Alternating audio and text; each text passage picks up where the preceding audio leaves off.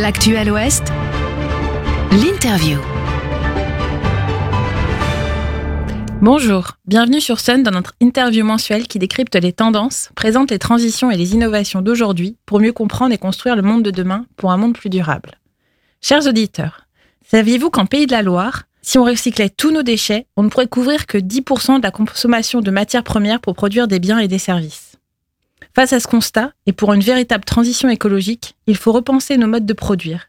Le design responsable et durable est une approche indispensable sur laquelle s'appuyer.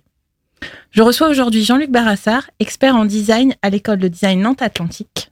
Bonjour Jean-Luc Barassard. Bonjour.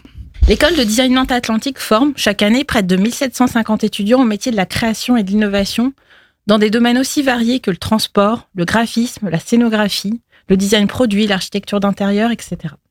Jean-Luc Barassard, on imagine souvent que le design, c'est seulement l'esthétique d'un produit, d'un espace, sa forme, sa couleur. Or, votre école milite pour que la fonction design soit un véritable pilier de la stratégie d'entreprise, au même titre que les fonctions marketing, commercial, finance. Pourquoi? Souvent dans, l'esprit euh, général des gens, c'est en fait le design c'est un style, c'est une, dimension esthétique alors qu'en fait, euh, dans la définition du design, telle que nous on la voit et, qu'elle est posée aussi au niveau international, c'est que le design, c'est une démarche de pensée et de conception qui fait appel à la création, qui fait appel à, toute une, approche euh, qui va chercher à comprendre ce que les gens cherchent à avoir au travers des produits, au travers des services, et ensuite de, de, de faire une proposition qui respecte trois objectifs. C'est effectivement la dimension dite esthétique. Nous, on appelle ça l'identité, c'est-à-dire qu'est-ce qui fait, qui parle en termes de code, euh, d'esthétique, de, de, de, de, donner un esprit, une, perception à, à, à, ce produit ou ce service. Et puis après, il y a la dimension de l'usage, c'est-à-dire comment on fait euh, un produit qui soit bien pensé pour le contexte d'usage que les, les, les, les, consommateurs vont avoir. Et puis, euh, il faut aussi avoir une faisabilité technique, donc derrière, bah, être capable, au travers de tout ça, proposer à une entreprise comment on va le faire pour, euh, pour y parvenir. Voilà, donc c'est sur ces trois, trois axes que l'on doit concevoir un produit ou un service. Et donc ça veut dire que vous, vous réinterrogez nos manières de vivre, notre environnement quand vous concevez? Ah oui, forcément, parce que souvent les entreprises nous demandent des choses qui n'existent pas et qui pourraient exister dans l'avenir, à l'avenir, et qui pourraient être euh, des choses qui ne sont pas encore tout à fait euh, évoquées par les consommateurs, mais qu'un designer ressent parce que en fait aussi une grande partie du travail du designer c'est de essayer de comprendre, d'observer, de, de voir un peu les tendances, ce qu'on appelle les signaux faibles, et essayer d'interpréter ces signaux faibles parce que le temps qu'il va falloir pour imaginer, créer, concevoir, développer, ben, il faut un certain temps, et donc il faut être en avance. Et donc on ne n'impose pas ce que les consommateurs vont vouloir dans quelques années, mais plutôt essayer de comprendre vers où ils veulent aller et essayer de leur proposer des choses à temps. Alors, est-ce que vous pourriez nous présenter des projets que vous avez conduits avec les étudiants et les entreprises qui vont dans ce sens? Oui. Alors, on en fait beaucoup à l'école. On fait à peu près entre 90 projets avec euh, des, des, entreprises, avec euh, des organisations euh, diverses et variées, des collectivités, des institutions.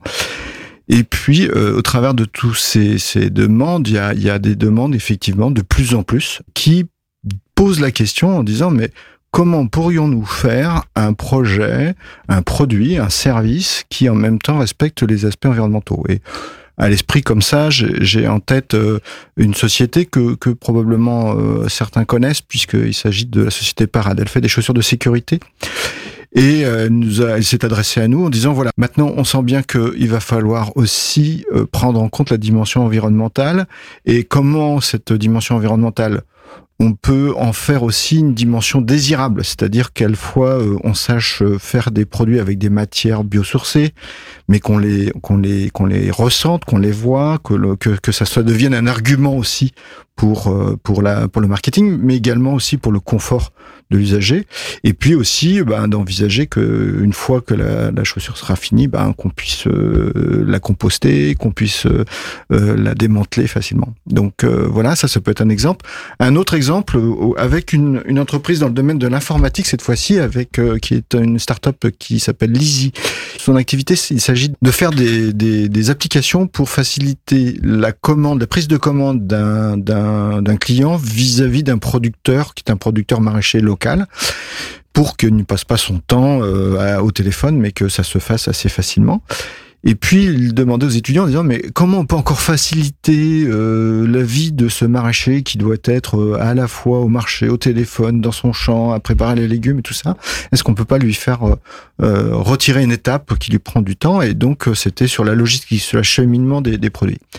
Des étudiants ont réfléchi à tout ça et ont imaginé qu'il y avait un service qui était vraiment très pertinent, c'est de dire en fait sur l'aspect environnemental, on peut éviter de faire déplacer un, maraîcher avec son camion en euh, proposant la tournée de ramassage scolaire du bus qui passe peut-être devant sa, parcelle, il pourrait très bien y déposer, comme on prend un étudiant, on pourrait très bien mettre dans les soutes du, bus ben, les, les commandes, et il se trouve peut-être que ces commandes vont aller vers la cantine de, de, de ce collège ou de ce lycée. Donc euh, voilà. Donc ça, c'est aussi du design, c'est-à-dire qu'on n'a pas euh, fait une forme, mais plutôt réfléchir à un process qui pourrait à la fois faire de la commande et puis gérer euh, le fait de déposer des, des, des, choses dans dans le bus du ramassage scolaire pour aller à la cantine en question. Alors, comment on le découvre avec ces projets? On parlait tout à l'heure de la chaussure parade. Euh, pour développer et fabriquer un bien ou un service respectueux de l'environnement, il existe plusieurs critères à prendre en compte en s'intéressant aux divers aspects de la vie du produit. Vous avez parlé de sa conception, mais vous avez parlé aussi de son déchet. Est-ce que vous pouvez nous en dire plus? C'est ce qu'on appelle le cycle de vie du produit ou du service. Euh, le, le, cycle de vie d'un produit, c'est quoi? C'est depuis le début, c'est-à-dire là où on va extraire euh, les, matières, les, matières premières, pour ensuite euh, bah, les transformer et puis faire un process industriel où on va assembler, créer des pièces et puis on va euh, tout ça emmener avec un véhicule vers une centrale de magasin qui va ensuite dispatcher ça sur des rayons. Enfin voilà. Donc tout ça, tout ça c'est de l'énergie, tout ça c'est des impacts.